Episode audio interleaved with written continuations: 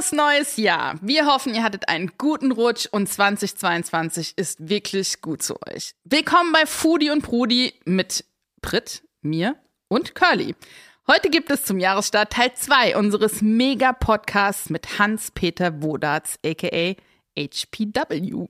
Er hat uns vor ein paar Wochen besucht hier in der Suite 102 des Hotel Orania in Berlin und es war episch. Wenn ihr den ersten Teil noch nicht gehört habt, fangt am besten da an und hört dann hier weiter. Und wenn ihr damit durch seid und euch gefallen hat, was ihr hört, lasst uns ein Abo da, wo auch immer ihr eure Podcasts hört. So verpasst ihr an keinem Dienstag eine Folge. Wenn ihr euch für Essen interessiert, schaut mal auf thisispleasure.com. Da findet ihr alle Podcasts von uns, Foodie und Prudi, aber auch Terroir und Adiletten, Deutschlands Weinpodcasts Nummer 1. Aber genug allein geredet, hier ist Curly.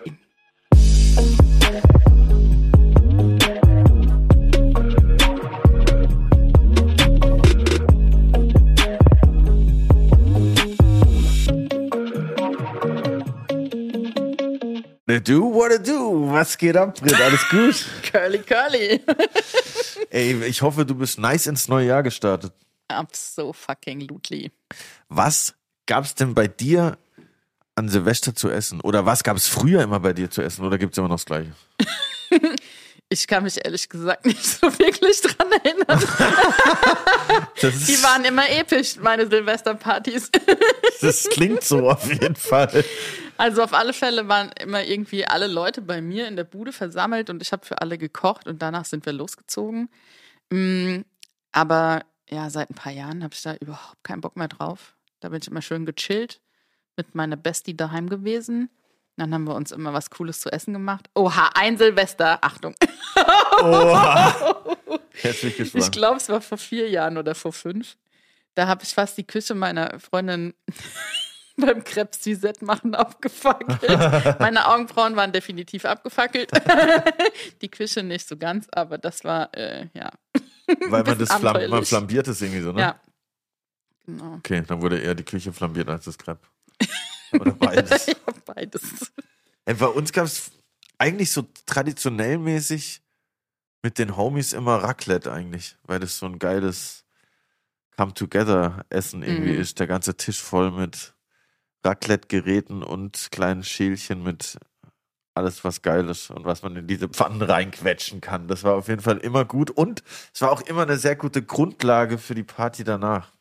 Mhm. Weil ich habe auch schon ein paar Silvester gehabt, wo es kein Essen davor gab. Die haben dann meistens nicht ganz so chillig geendet. Da, da war dann am nächsten Tag eher äh, der Reverse-Modus aktiviert, was den Magen angeht, sagen wir mal. Deshalb kann ich nur jedem empfehlen, sich eine gute Raclette-Grundlage an Silvester zu schaffen. Damit bin ich bisher noch nie schlecht gefahren, muss ich sagen. Ja. Gibt es eigentlich veganes Raclette? Ja, klar.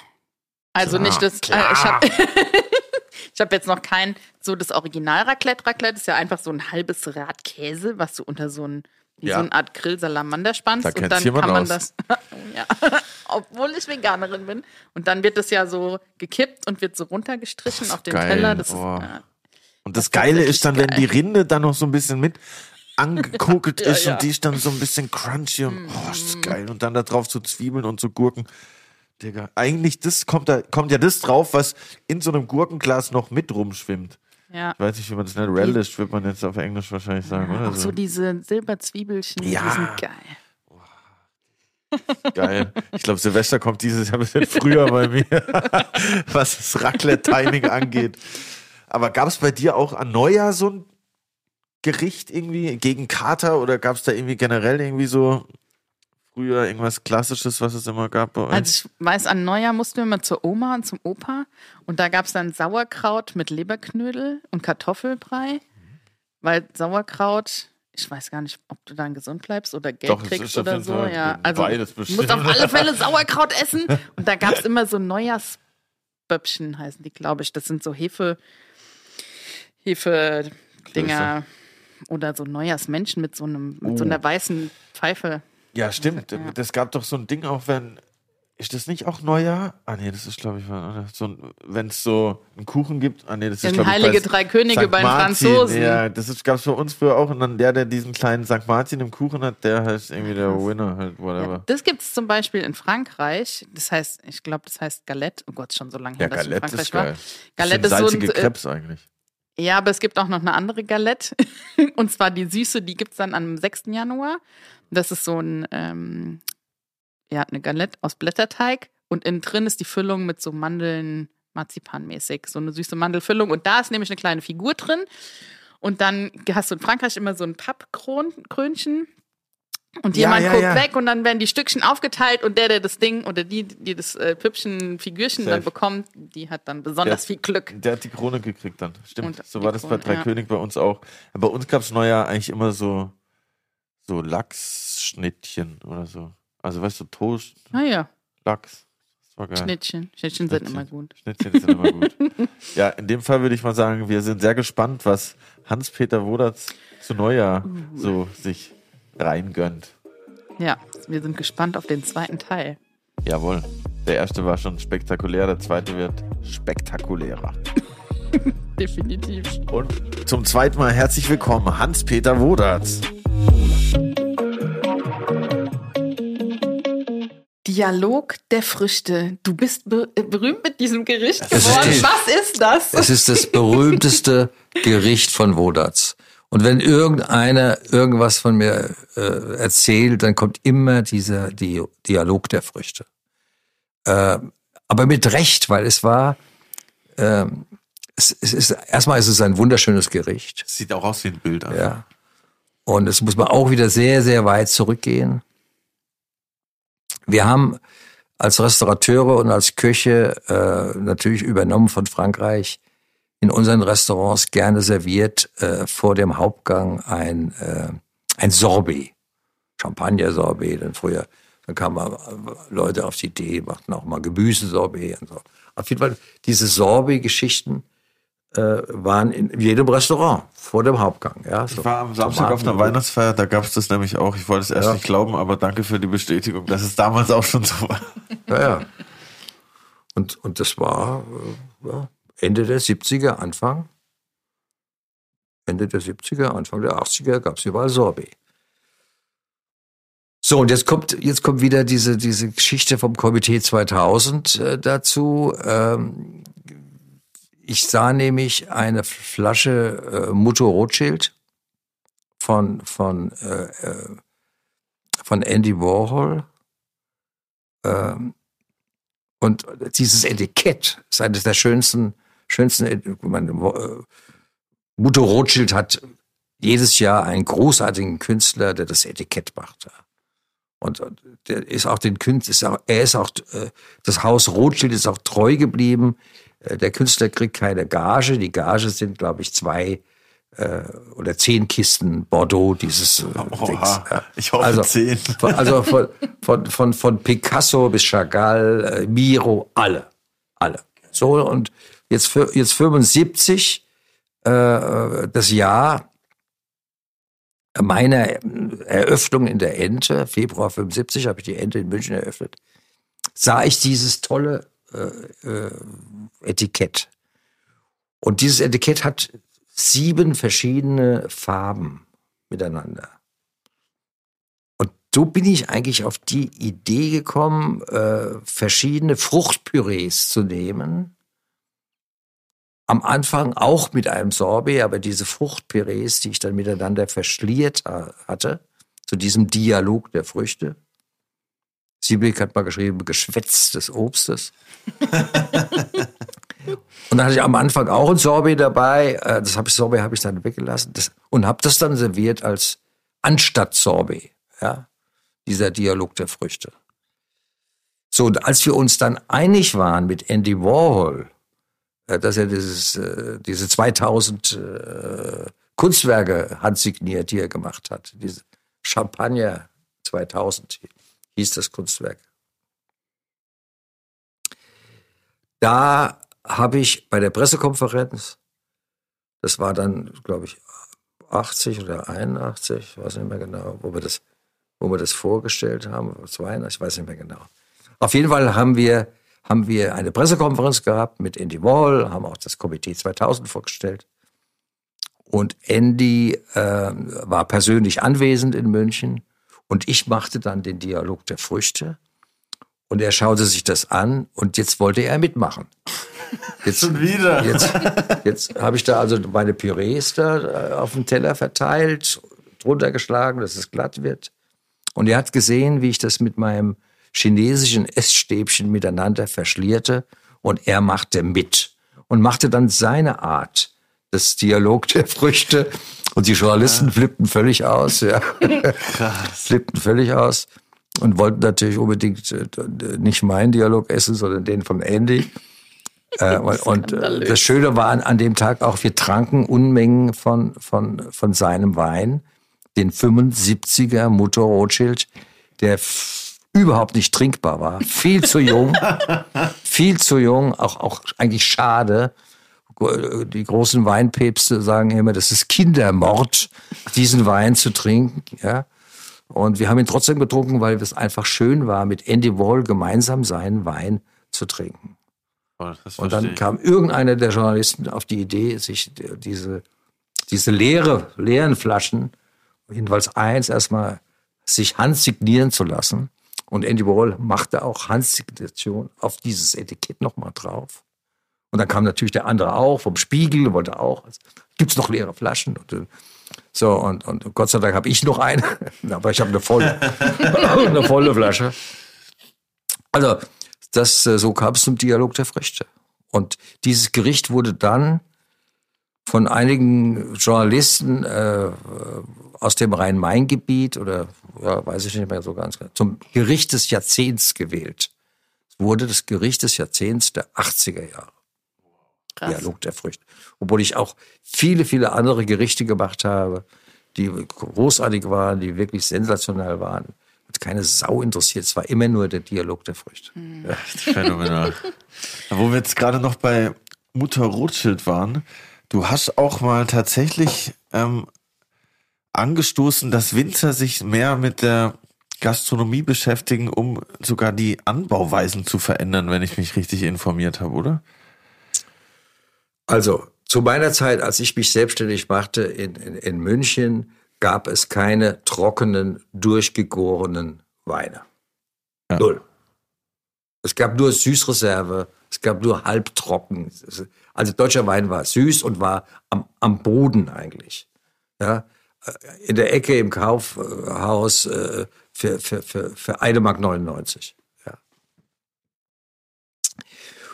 Und mein meisten Wein, den ich auch in der Ente verkaufte, war Edelzwicker.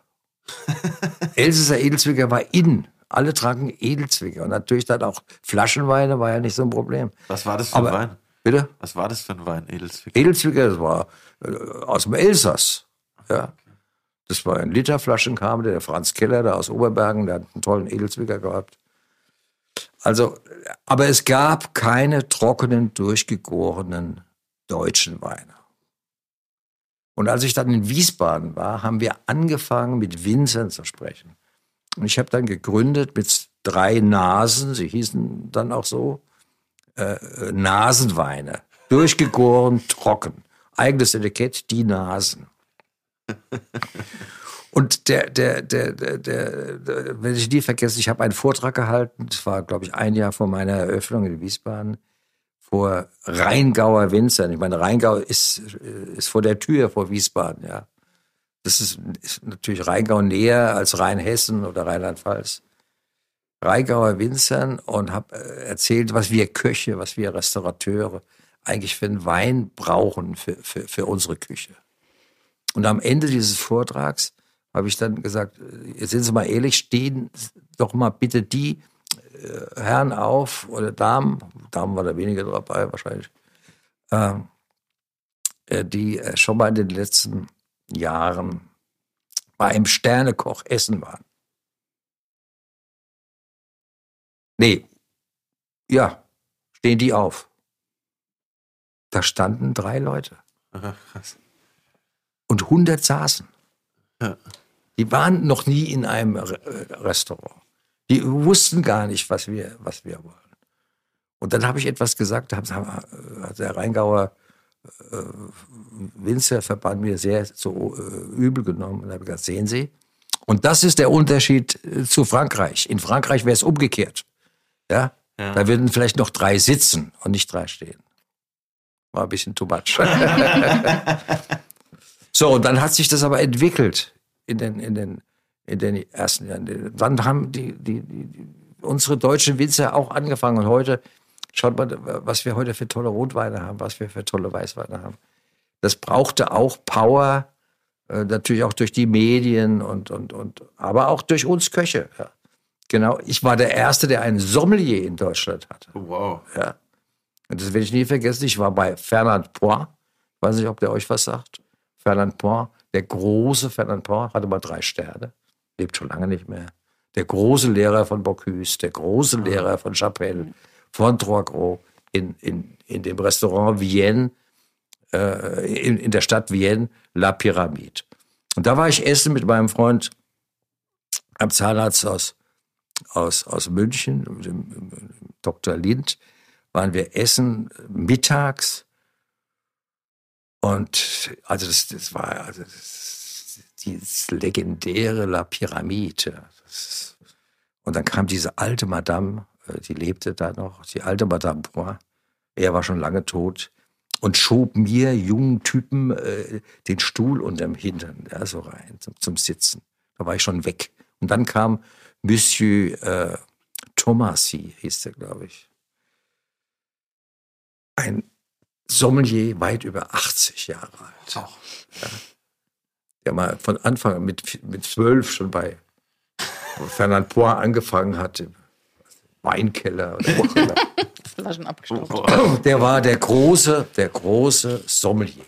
Mit, mit Tastewer habe ich noch nie gesehen vorher. Ja. Und dann äh, habe ich einen Wein, auf dieser riesigen Weinkarte habe ich einen Wein gefunden von 1945, äh, Mutter Rothschild, äh, den ich gerade ein paar Wochen vorher für mein Restaurant in, in, in München eingekauft hatte, drei Flaschen. Die Flasche, glaube ich, für 300 Mark. Wow. Sau viel Geld zu dieser Zeit. Ja. Mega. Jetzt stand er aber auf dieser Karte von der Pyramid 45 mit diesem berühmten Victory-Zeichen, Sieg über die Deutschen. Ja. Victory, ja. ja. Deutschen besiegt. Stand da auf der Karte, umgerechnet in Franc, da habe ich gerechnet, wie das kostet dann kostet der, der glaube ich, 120 Mark. Ich hatte schon für ein im Einkauf so viel bezahlt, das, fast das Dreifache. Schwarze Adler von Frankreich. Also haben wir zwei Flaschen getrunken. Und dann, dann haben wir äh, am Ende gesagt äh, zu dem Monsieur Thomas, wir würden gerne noch zwei Flaschen mitnehmen, aber zu, zu, dem, zu dem Preis, äh, wie er hier auf der Karte steht. Und da schüttelte er den Kopf und hat gesagt, Monsieur, Wein wird nur hier getrunken, nicht draußen. Also er hat uns den nicht verkauft. Das hat mir sehr imponiert. Und dann habe ich mir gedacht, wenn, wenn ich mich jetzt selbstständig mache mit der Ente, brauche ich einen Sommelier. Und dann habe ich einen gefunden. Und dann hatte ich den ersten Sommelier, der war, äh, weiß nicht, ob er, äh, so ein ganz berühmter Maler, ich weiß gar nicht, wie der heißt, der so Karikaturen gemacht hat über Franzosen äh, Daumier, ja. Einen richtigen typischen Franzosen, ewig groß, 1,98 Meter, Hakennase, Schnurrbart. So einen hatte ich da. und, und, der war der erste Sommelier äh, in Deutschland. Da wusste kein Mensch, was das eigentlich für ein Aschenbecher ist, den er da oben hängen hatte, eine Taste war. Aber was ist das? Ich weiß es immer noch nicht. Ich weiß es bis heute nicht. Was ist eine Taste war? Taste war ist ein meistens aus Silber, wo, bevor man den Wein probiert, der Sommelier hat dann aus der Flasche so ein bisschen reingeschenkt und dann konnte er sehen, wie die Farben sind, sind Vertiefungen drin und hat dann daraus getrunken. Ah, das ist das okay. Zeichen des Sommeliers. Ja. Vorkosten. Und äh, ja, so. Den habe ich dann auch mit nach Wiesbaden genommen. Und der hat auch immer äh, unglaublich ge, ge, äh, gegen die deutschen Weine hat immer gesagt, scheiß, deutsche Weine sind scheiße. Nur die Franzosen und so weiter.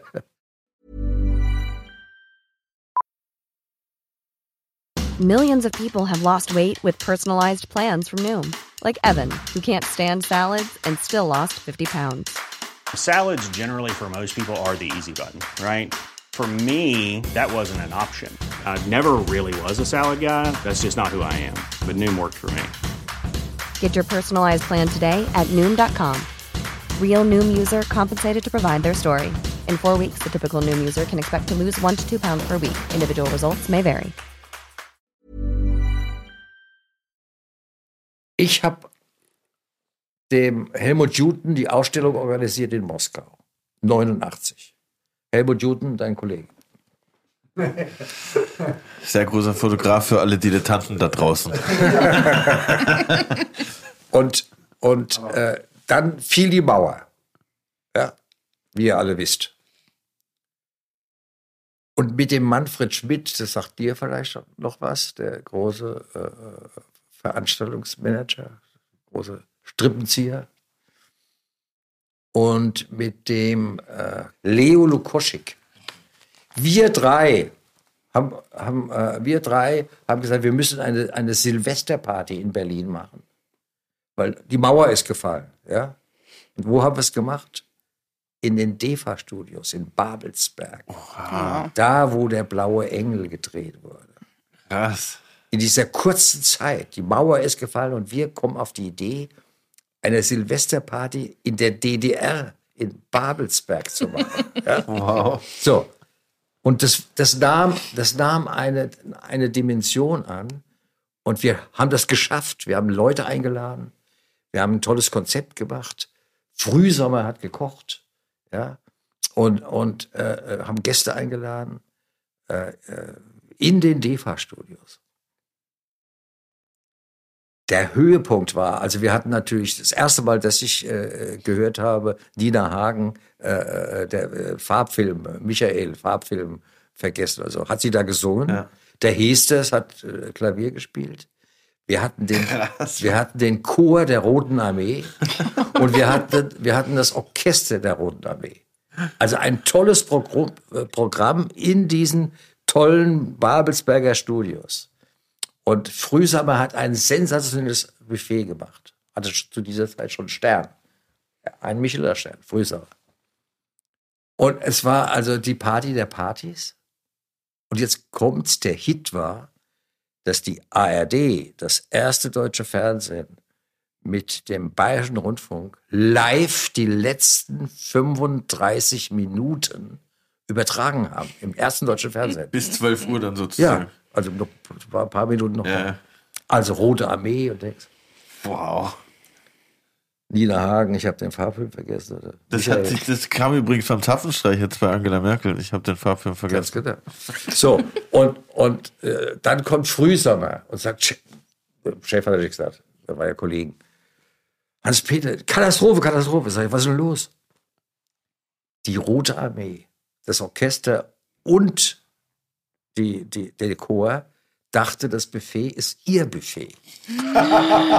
Und jetzt, jetzt versuch mal 130 Rotarmisten davon zu überzeugen, die gerade schon solche Teller hatten, dass das nicht ihr Buffet ist. Niet. Wir hatten, wir hatten nichts mehr für unsere Gäste. Es war alles weg. Ja. Und Frühsommer drehte durch, der musste dann irgendwo noch Essen herholen und so weiter. und so fort. Wow. Aber der Höhepunkt dieser ganzen Geschichte war, dass sechs, sieben, acht Minuten vor zwölf wir live am Telefon hatten Marlene Dietrich. Marlene Dietrich, live am Telefon. An, an Silvester 89. Und die könnt ihr euch nachher anhören. Brauchst, brauchst du nur googeln. Silvesteransprache Marlene Dietrich äh, zu den DEFA-Studios. Da hört ihr live Marlene 89, ein paar Jahre später ist sie leider gestorben, am Telefon.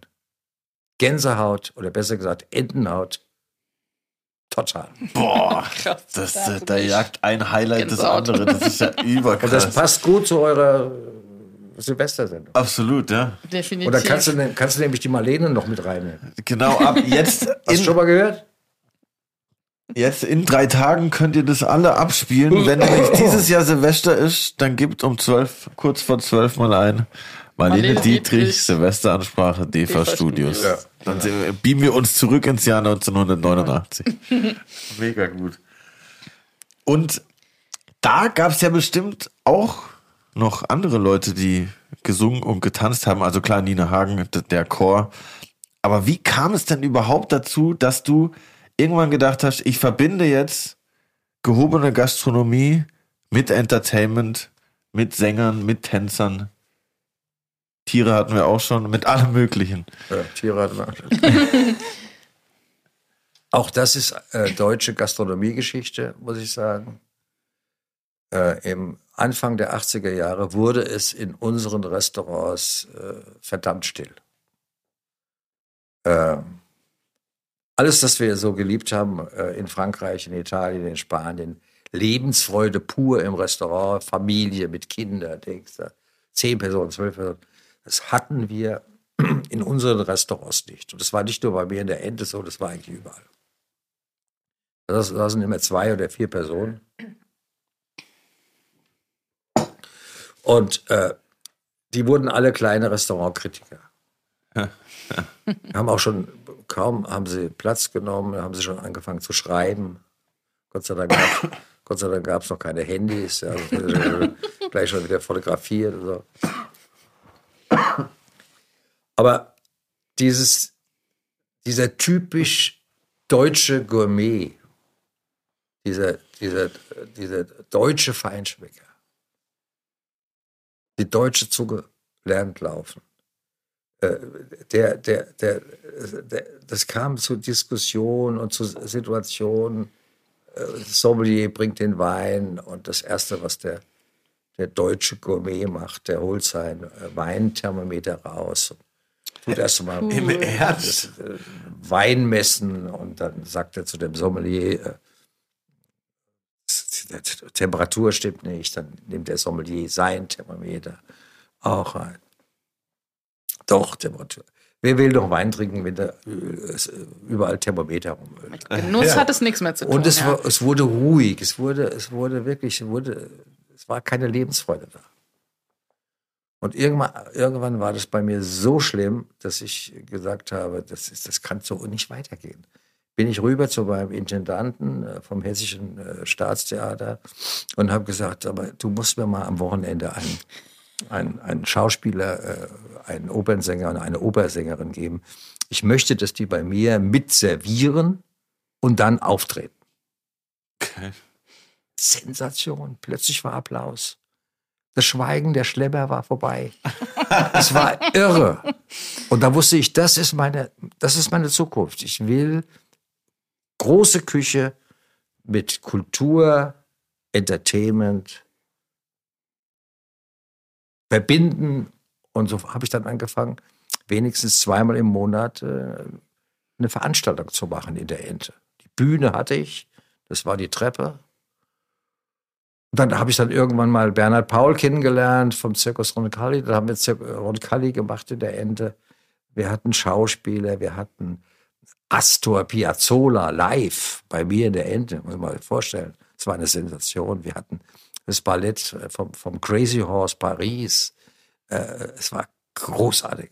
Und, und je bekannter das wurde, je mehr Leute kamen, haben gesagt, ich möchte gerne eine Veranstaltung der Ente machen, aber mit. So. Und so wurde das dann. Bis ich dann eben dann auch äh, bei Bernhard Paul das Spiegelzelt entdeckte, was er da in Köln hatte. Und dann habe ich gesagt, dann lass uns doch, lass uns doch äh, damit auf Tournee gehen. Wir kochen, vier Gänge, große Küche, Ente natürlich, klar. Und dann äh, äh, Artisten, Schauspieler, Comedians und so weiter und so fort. Was kannst du noch mal kurz erklären? Was ist ein Spiegelzelt? Was hat es damit auf sich? Ein Spiegelzelt ist äh, das, was ich ja auch hier in, in, in, in Berlin jetzt schon seit 13, 14 Jahren mache mit Palazzo. Das ist ein, ein, ein Traum von einem Zelt, völlig verspiegelt. Ja. Da sitzen 350, 400 Gäste. Und es waren, wenn du so willst, die Diskotheken der 20er, 30er Jahre. Ja. Aus Holland, aus Belgien. Da kommen die her. Das sind die, das sind die, da hat, das angefangen. Und was gab's da? Da gab's Tee und es gab Kuchen und es gab eben auch äh, manchmal ein Orchester, aber diese Spiegelzelte waren halt wunderschön und aber auch äh, äh, von der, von der äh, Statik so gut, dass sie auch selbst an der Küste stehen konnten. So, und dann bin ich mit diesem Spiegelzelt äh, äh, auf die Reise und dann haben wir angefangen äh, in München. Äh, ja, mit, mit einem großartigen Erfolg. 90. Seitdem mache ich das. Und früher, es hat ja verschiedene Namen schon gehabt, habe ich mir sagen lassen, oder? Wie, Ja, wir haben äh, die ersten zwei Jahre hieß es Panem äh, et Circenses, also Brot und Spiele. Dann Pomp, Duck and Circumstance. Und damit war ich ja dann auch in, in New York und in Atlanta und äh, jetzt äh, Palazzo. wahrscheinlich der Name, unter den die meisten es jetzt kennen. Also Ja. ich kann das zum Beispiel unter Palazzo. Und es hat sich ja nicht darauf beschränkt, dass du Events in Zelten veranstaltet hast, sondern äh, es gibt ja auch dieses legendäre Autorennen in Baku. Wie kommst du auf die Idee, Essen mit einem Autorennen zu verbinden? Ja, ist doch toll. Ja, ja, ja Finde ich klar. Das ist auch so eine irre Geschichte. Also, äh, ich, mein Freund, der Hartmut Bayer, auch ehemaliger Autorennfahrer, der hat immer äh, Autorennen organisiert. Und dem ist eigentlich zu verdanken, dass es heute ein Formel-1-Rennen in Baku gibt. Weil die erste Strecke, die er organisiert hat zu einem Autorennen, äh, äh, äh, das war einfach sensationell. Und, und, und er hat mich gefragt, ob ich da mitmache. Ich gesagt, klar, ich organisiere Künstler, Artisten. Es war ein Riesenfest in Baku in Aserbaidschan. Äh, Essen haben wir gemacht, aber hauptsächlich Künstler. Und da war dieses Au- Autorennen. Und der, der, der, der, die großen Verantwortlichen, äh, Präsident, den fand das, die fanden das so toll. Und seitdem gibt es auch Formel 1. Ja. Nur Herr Bayer ist leider nicht mehr dabei. Der war eine gute Idee geklaut. Mir sind auch so viele Ideen geklaut worden. Ja, kennt Ist, ist so. Ja, wenn du gute Ideen hast, musst du immer aufpassen. Ja. Dass du nicht, da kommen schon die Leute und klauen die Ideen. Und so war das bei mir auch oft. Ja. Und so waren wir in Baku. Das war großartig. War ganz großartig. Haben wir sogar für Berlin kocht, haben wir in Baku sogar gedreht. Und, und, und, und äh, hier äh, Radiosender waren von Berlin dabei. Es war eine große Geschichte. Ja. Berlin kocht, du hast ja auch eine TV-Karriere schon äh, aufs Parkett gelegt. Genau, 250 Sendungen. Wahnsinn. Das ist schon was in fünf Jahren. Das ist echt viel. Und der, der Vater vom, vom jetzigen Formel 1-Gewinner, ja, der war in Baku dabei. Verstappen. echt? Ja. Der war einer, einer unserer Ehrengäste und der war dabei und äh, der Sohn jetzt gestern oder vorgestern.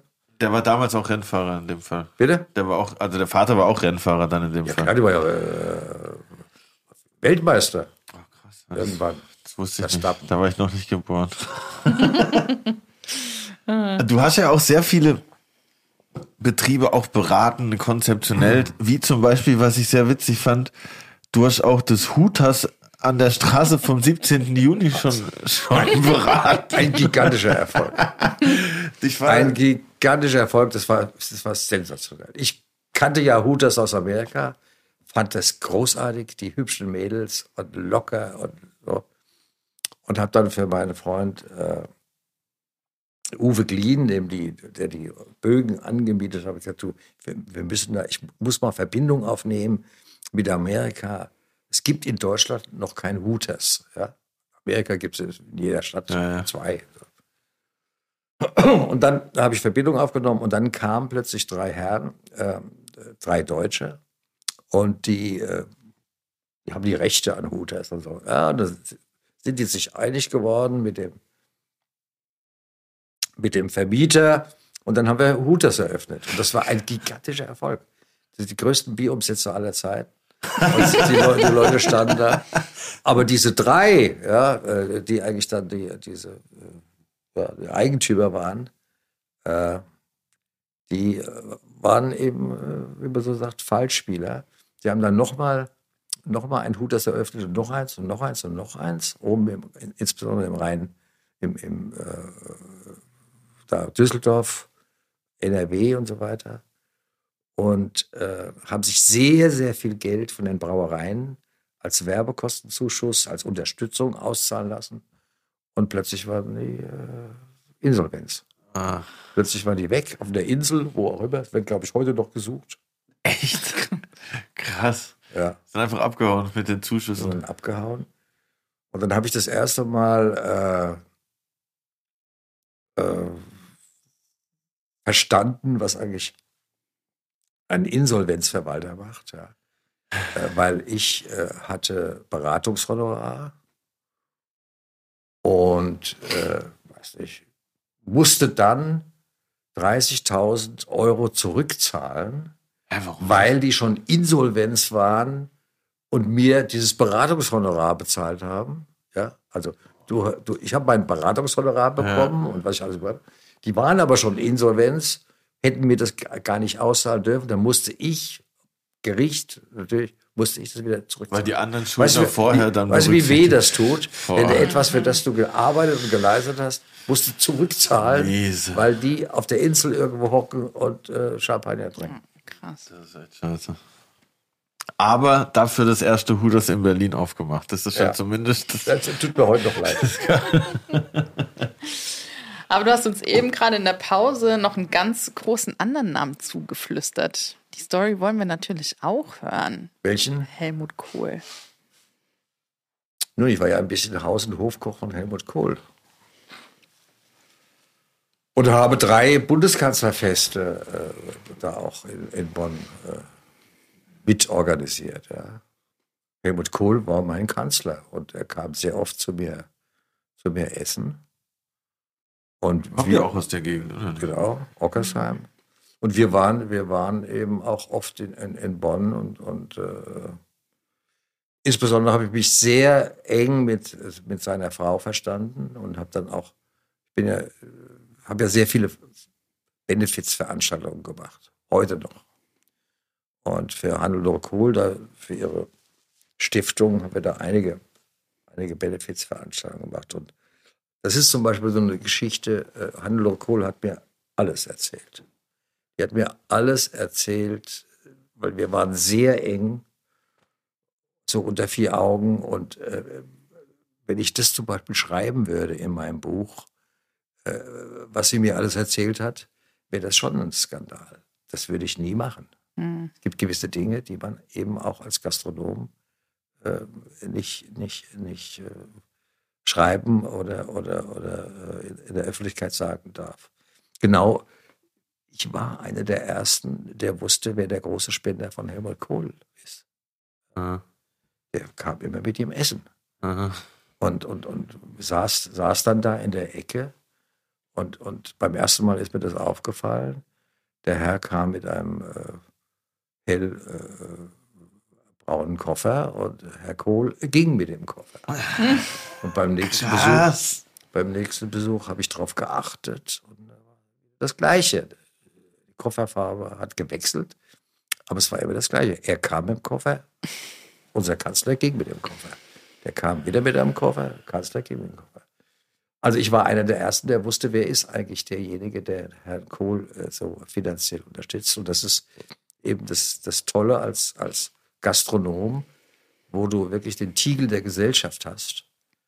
Äh, die, die ganz großen, die Höhen, aber auch die Tiefen. Aber auch fürchterliche Sachen. Fünf meiner Gäste sind von der RAF erschossen worden. Echt? Ja, sicher. Der Arbeitgeberpräsident Schleier war bei mir als Gast in, in, in München. Und, und, und äh, der, der, der deutsche Bankchef Herrhausen war ein großartiger Gast in Wiesbaden. Und, und so, so geht es weiter. Das ist, ich habe ja in einer Zeit auch äh, Deutschland miterlebt. Das sind immerhin 50 Jahre äh, Gastronomie mit allen Höhen und Tiefen, kulturell, äh, wirtschaftlich und äh, gastronomisch. Ja. Mom deserves the best, and there's no better place to shop for Mother's Day than Whole Foods Market. They're your destination for unbeatable savings, from premium gifts to show-stopping flowers and irresistible desserts. Start by saving 33% with Prime on all body care and candles. Then get a 15-stem bunch of tulips for just $9.99 each with Prime. Round out Mom's menu with festive rosé, irresistible berry chantilly cake, and more special treats. Come celebrate Mother's Day at Whole Foods Market. Beeindruckend, wie viele, äh, wie viele große Persönlichkeiten da ein- und ausgegangen sind, beziehungsweise wie viel man da auch mitbekommt, einfach Ja, als, als Wert. 79 Richard Nixon bei mir war, der große amerikanische Präsident, musste ich natürlich auch wochenlang äh, vorher schon sagen, wer an diesem Tag arbeitet. Ja. Ja. Und äh, amerikanische Botschaft, CIA, das ist ja bei uns in Wiesbaden das Bundeskriminalamt und, und, und. Und Und Richard Nixon, und das ist bei den amerikanischen Präsidenten so, auch wenn sie nicht mehr Präsident sind, die haben doch ein Sicherheitsvorkommen, das ist unvorstellbar. Ja. Ja. Und da kamen 40 Sicherheitsleute. Und dann kommt so eine Woche vorher, kommt BKA und äh, Sicherheitsgruppe Bonn oder was weiß ich und sagen, äh, Herr Wundertz, wir haben da ein Problem. Sie haben da einen, einen Kellner und einen Spüler, der darf an diesem Tag nicht arbeiten. Ja. Okay. Warum? Können wir Ihnen leider nicht sagen. Aber wir haben noch ein anderes Problem, Sie dürfen auch nicht arbeiten.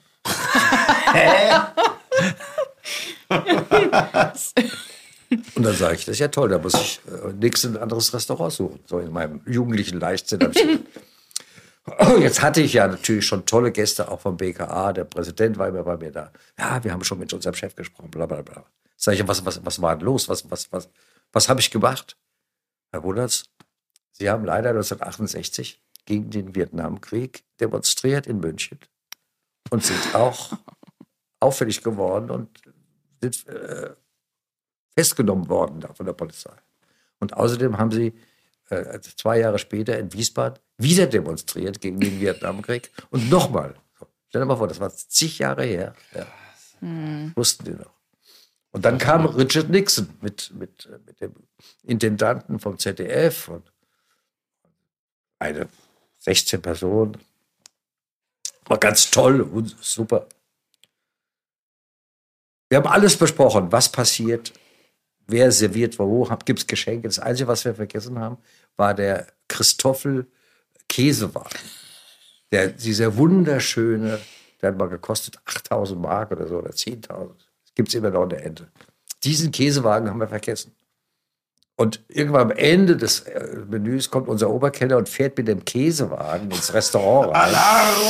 In dem Moment stürzen sich vier Sicherheitsleute auf diesen Käsewagen, rasten mit dem Käsewagen aus dem Restaurant raus auf den Kaiser-Friedrich-Platz. Der Käsewagen fällt um. Die Reblechance Camembert, alles fliegt durch die Gegend. Der ganze Käse war auf dem Boden.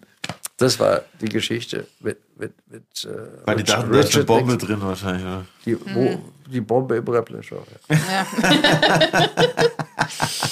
Ja, Das großartige ist echt Idee. krass. Oh, wow. Ähm, wir haben gehört, du hast uns auch ein Gastgeschenk mitgebracht. Und wir freuen uns riesig, weil Weihnachten ist ja schon vorbei. Aber Leider. wir kriegen. Also das ist ein Gastgeschenk für eure Mitarbeiter, für eure Crew, für eure Mannschaft.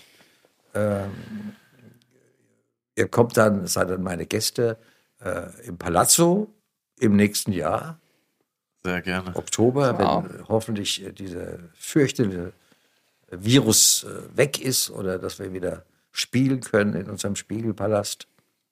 Äh, und dann kommt ihr, äh, seid meine Gäste, Show und, äh, und das Vier-Gänge-Menü und eure Getränke zahlt ihr selbst. Das ist mein Gastgeschenk.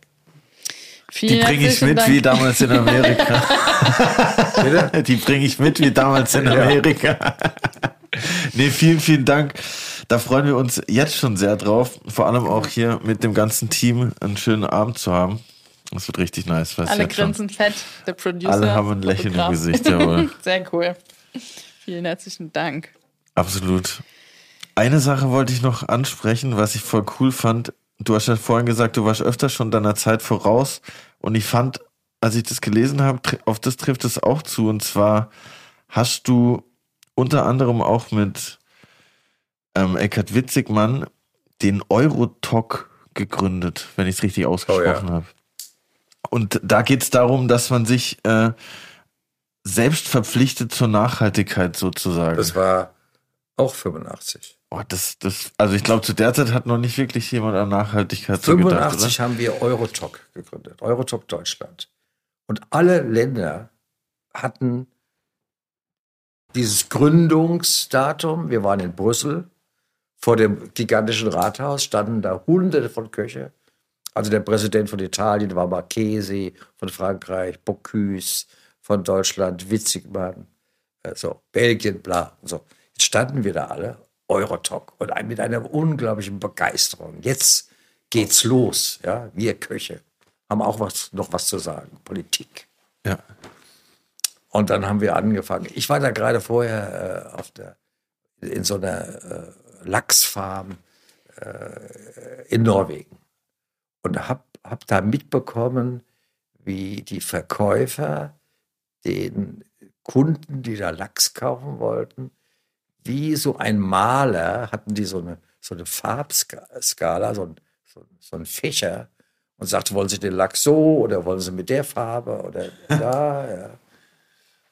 Also die haben den Lachs gefärbt, so wie der Kunde wollte, mit Karotin, mit, mit Lebensmitteln. Ich habe keine Ahnung. Ach so. Und dann diese ganze, äh, ganzen Medikamente und, und, und was, was diese armen Schiffe, äh, Fische da. Also, so, und dann habe ich immer gesagt, wir müssen, wir müssen kämpfen, wir müssen für artgerechte Tierhaltung. Ja. Das war die Zeit. Und äh, Heinz Winkler war auch dabei, Heinz Winkler und der Günter Scherrer. Also wir vier. Günter Scherrer, Witzegemann, Wodatz Winkler. Wir äh, waren die Deutschen. Ja. Und äh, wir hatten keine Chance in Brüssel. Unsere Abgeordneten, die da waren, die, das hatte gar nicht. Und dann kam einer mal nach Wiesbaden mit noch einem und hat gesagt, Wodatz, pass mal auf. Wir kommen gerne zu euch essen. Wir trinken auch eure teuren Weine über eure überteuerten Weine, hat er noch gesagt. Aber lasst uns mit so einem Scheiß in Ein Abgeordneter, werde ich nie vergessen. Und seitdem hatte ich einen solchen Hass, ja. Und wir haben es leider nicht geschafft, in dieser Zeit jedenfalls. Heute ist es vielleicht ein bisschen anders. Aber da waren wir auch wieder unsere Zeit voraus, ja. nicht geschafft, die Politik dahin zu bringen, dass sie einfach sagt, wir müssen artgerechte Tierhaltung und weg von Antibiotika in der, in der, in der Tierzucht und so weiter und so fort. Ja. Finde ich voll cool. Großartig. Eurotalk. Genau. Du hast mal gesagt, Sterne-Restaurants sind die Leuchttürme der Gastronomie. Je mehr Sterne es an einer Stadt gibt, desto besser werden die anderen Restaurants. Hast du noch den Überblick, was hier in Berlin so los ist? Was also, da alles so aus dem Boden ich kriege natürlich alles mit, was auch in Berlin, mit, insbesondere mit unseren jungen, äh, wahnsinnig talentierten Köchen los ist. Äh, zurzeit kriege ich natürlich auch mit, welche Probleme äh, sind, nicht nur wegen Corona, sondern auch immer weniger Mitarbeiter. Ja. Es haben so viele Mitarbeiter die Gastronomie verlassen, gute Mitarbeiter.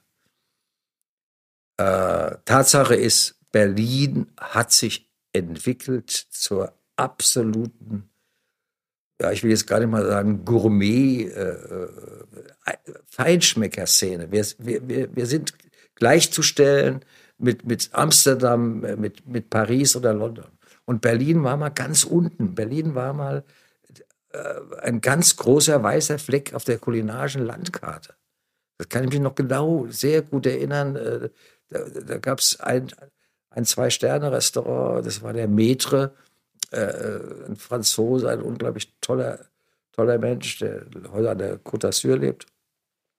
Und ich war mit Witzigmann essen und das Restaurant war leer im Grunde genommen, aber es saßen da 15, 18 äh, Männer in französischen Uniformen, das waren alles Offiziere der französischen Armee, der Besatzungsteil von, von, von Berlin. Ja. Die, die Berliner sind da nicht hingegangen. So, und heute haben wir eine Szene in Berlin, die ist einfach sensationell. Und da muss ich sagen, äh, Berlin hat die, hier in Deutschland sowieso äh, die absolute Nummer eins. Ja. Ist aber auch ein Drei-Sterne-Restaurant, haben wir lange nicht gehabt. Und München, was früher mal die Nummer eins war, ist weit hinten, Hamburg auch. Also da können wir schon äh, stolz sein auf Berlin und auf, auf, auf, die, auf die Gastronomen. Aber auch, deswegen habe ich, hab ich mich auch sehr dafür eingesetzt, dass äh, Wovereit, unser ex-regierender Bürgermeister, äh, äh, bei der Witzigmann-Veranstaltung gesprochen hat. Denn Wovereit ist einer der wenigen, der wirklich der wenigen Politiker in Deutschland, die sich auch für uns Köche eingesetzt hat, für die Gastronomie eingesetzt hat. Der erste, der sich wirklich eingesetzt hat, deutschlandweit, war Oskar Lafontaine.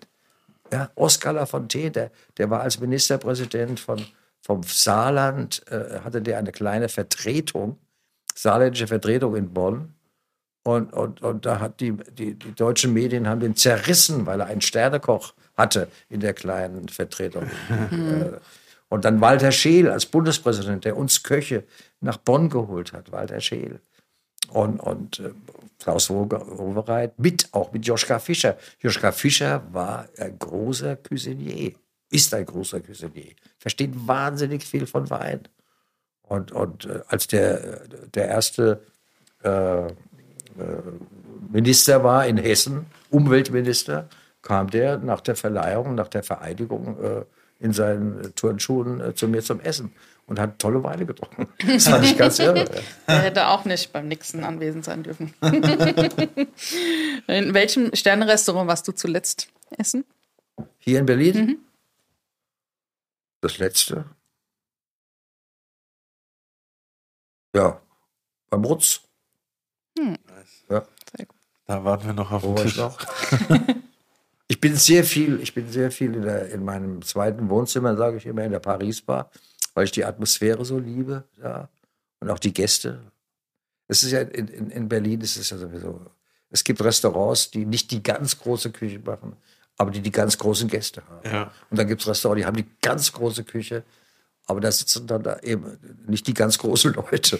Ja, also das, in Berlin ist das irre. Und, und, und ich bin sehr gerne im 893. Ja. Oh ja. Das ist Liebe, die, diese Atmosphäre da. Und, und, ja. Sehr cool. Grüße, Grüße an Duck an der Stelle. Auf jeden Fall. Genau. ich habe ihm mal gesagt, Duck, komm, lass uns zusammen ein Restaurant machen. Duck und Ente, das passt doch wunderbar. das das wäre echt gut. Da wäre ich sofort dabei. Ja. Housekeeping, Post für Sie. Ich glaube, es hat, glaub, es hat geklingelt. Geklingelt, ne? Ich habe es auch gehört. Ja. Ich glaube, wir haben Post vom Housekeeping. Housekeeping. Und wie immer, ein Brief. Wir alle wissen nicht, was drin steht. Und wir lassen uns jetzt von der Frage in dem Brief überraschen. Brit? Vom Housekeeping. Vom Housekeeping. Ja, die sind ja sehr neugierig in dem Hotel.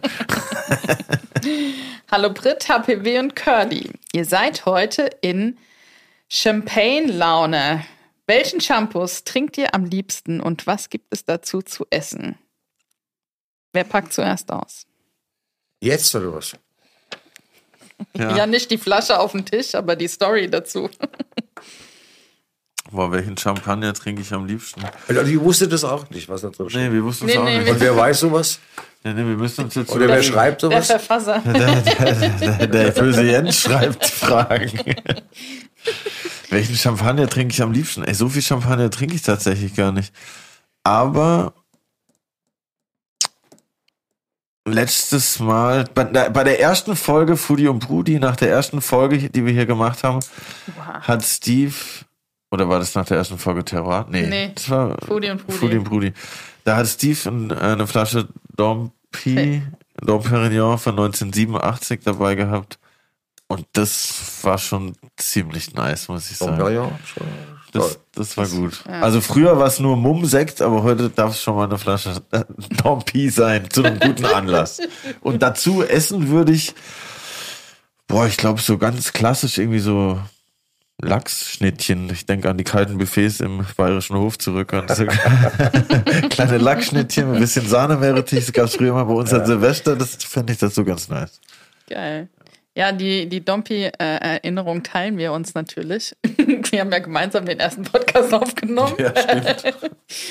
Aber tatsächlich bin ich gar kein Fan von den ganz großen Marken, abgesehen von dieser speziellen Flasche, sondern ähm, meine Eltern fahren oder sind früher immer in, ähm, nach Reims und haben da eine kleine äh, eine kleine Quelle gefunden von richtig leckerem Champagner. Ich kann gar nicht sagen, wie die heißen. Das ist auch ein kleines Familienunternehmen. Kleines und das Haus. ist, ähm, der schmeckt mir tatsächlich auch am besten. Shoutout an meine Eltern. Ihr dürft eine Fall. Flasche mitbringen im Januar, wenn ihr mich besuchen kommt. Schön. ja. Und tatsächlich würde ich auch was ähm, vegan-fischiges essen. Ich will nämlich unbedingt mal veganen äh, Kaviar probieren. Das würde auch gut dazu passen. Ja. Doch jetzt sind wir natürlich gespannt, was trinkt HPW am Ach, ich komme jetzt auch. Ja, klar. Äh, gut, also muss Champagner sein, klar. Dann würde ich einen Champagner aussuchen. ähm, jetzt mal, äh, der Name ist gar nicht mal entscheidend. Also Champagner, ich nehme, ich nehme Champagner, den ich außerdem brauche, um eine Champagner-Soße zu machen. Ich bin ein großer Freund von Kalbsinnereien, überhaupt von Kalb und würde machen. Ein Gericht Kalbskopf und Hummer in einer Champagnersoße. Kalbskopf und Hummer in einer Champagnersoße. Dazu würde ich den Champagner trinken, vielleicht sogar ein Rosé. Und äh, gehe dann nochmal mit dem Trüffelhobel äh, rüber über dieses Kalbskopf äh, Hummergericht und äh, Trüffel rüberreiben und das wär's. Ja. Klingt auf jeden Fall besser als unseres. Wir mögen es einfach, das ist auch in Ordnung. Aber tatsächlich Kalbshirn mit Räucheraal und Gänseleber stand auch. Äh, ist ein Oh. sehr bekanntes Ge Gericht von dir. Saugutes Gericht. Was? Kalbs- Sag nochmal. Kalbshirn mit Rauchaal und Gänseleber. Ja, Oha.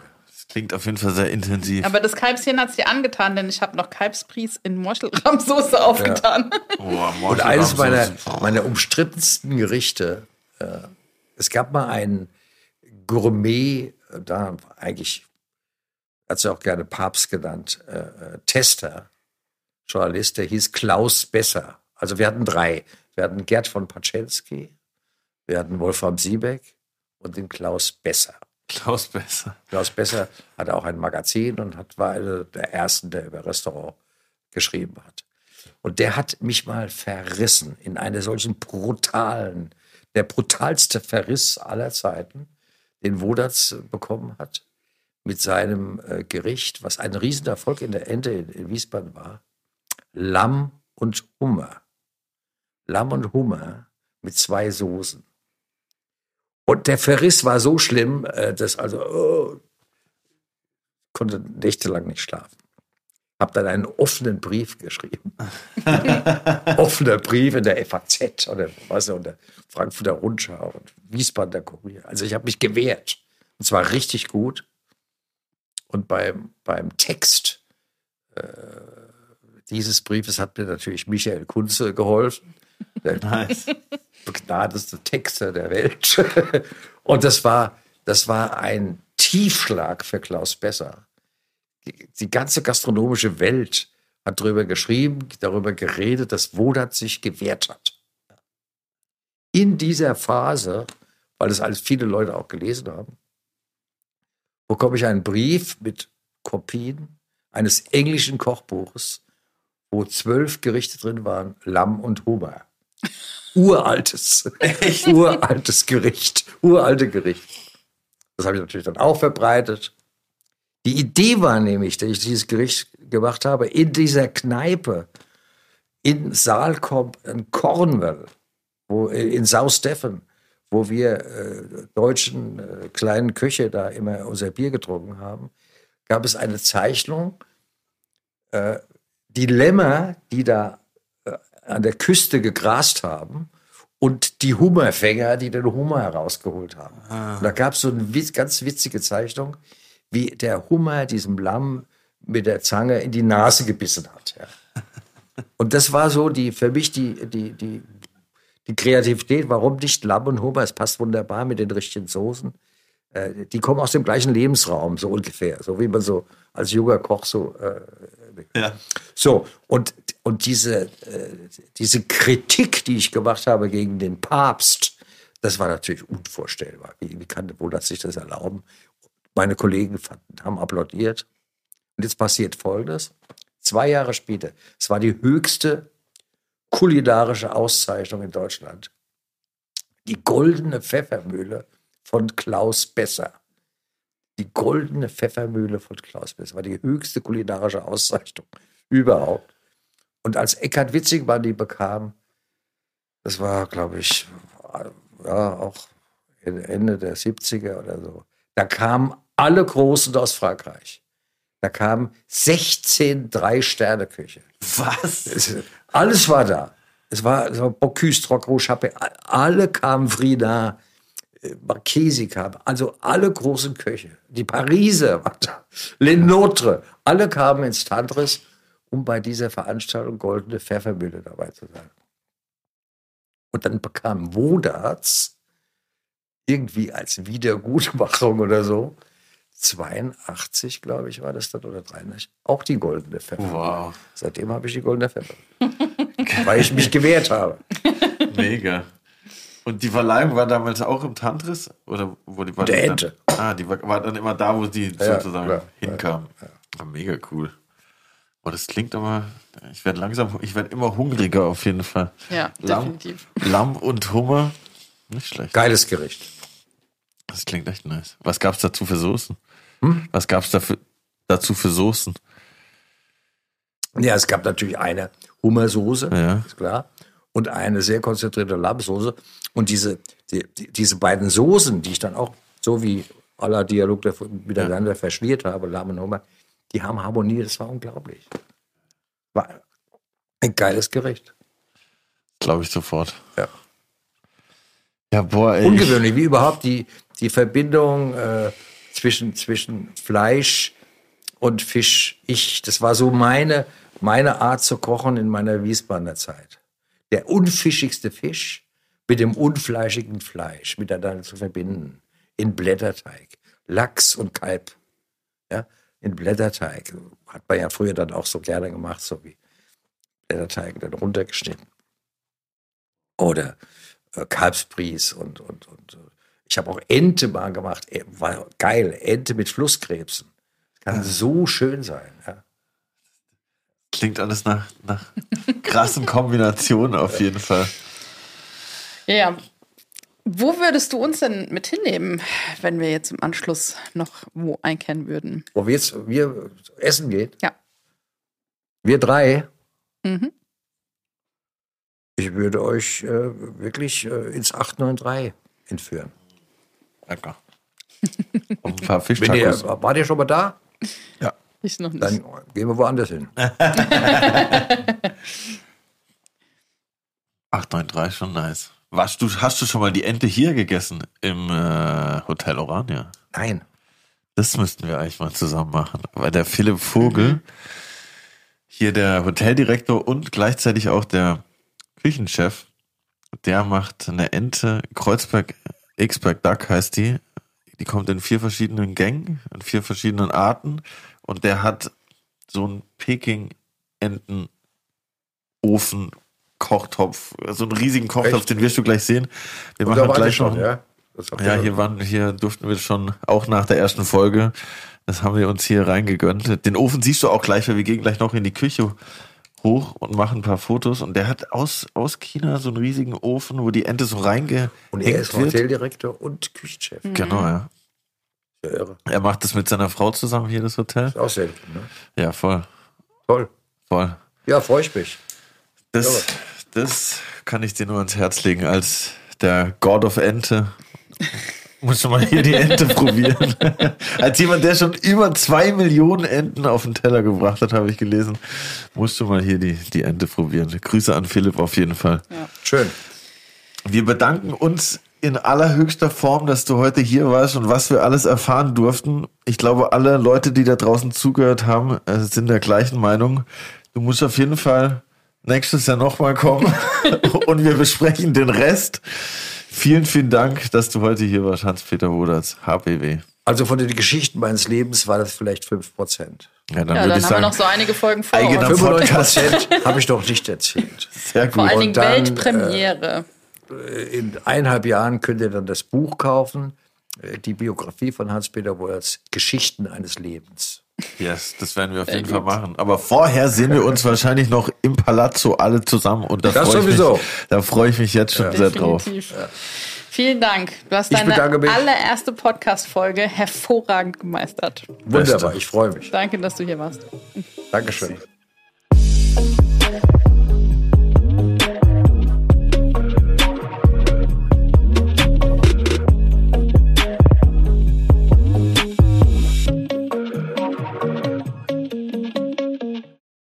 Special-Ankündigung. Heute bei Foodie und Brudi haben wir unseren ersten Stammgast gefunden und zwar HPW aka Hans-Peter Wodatz, weil er hat einfach erst ein Prozent von dem erzählt, was er erlebt hat in seinem Leben und ich glaube für die anderen 99 Prozent lohnt es sich auf jeden Fall, ihn noch ein paar Mal einzuladen, oder was meinst du? Ich bin voll dafür. Ich bin immer noch hart geflasht. Komplett. Der kommt noch mal, nicht nur einmal. Nicht nur einmal. Freut euch schon aufs nächste Mal mit HPW, aka Hans-Peter Wodatz bei Foodie und Brudi, Stammgast Nummer 1.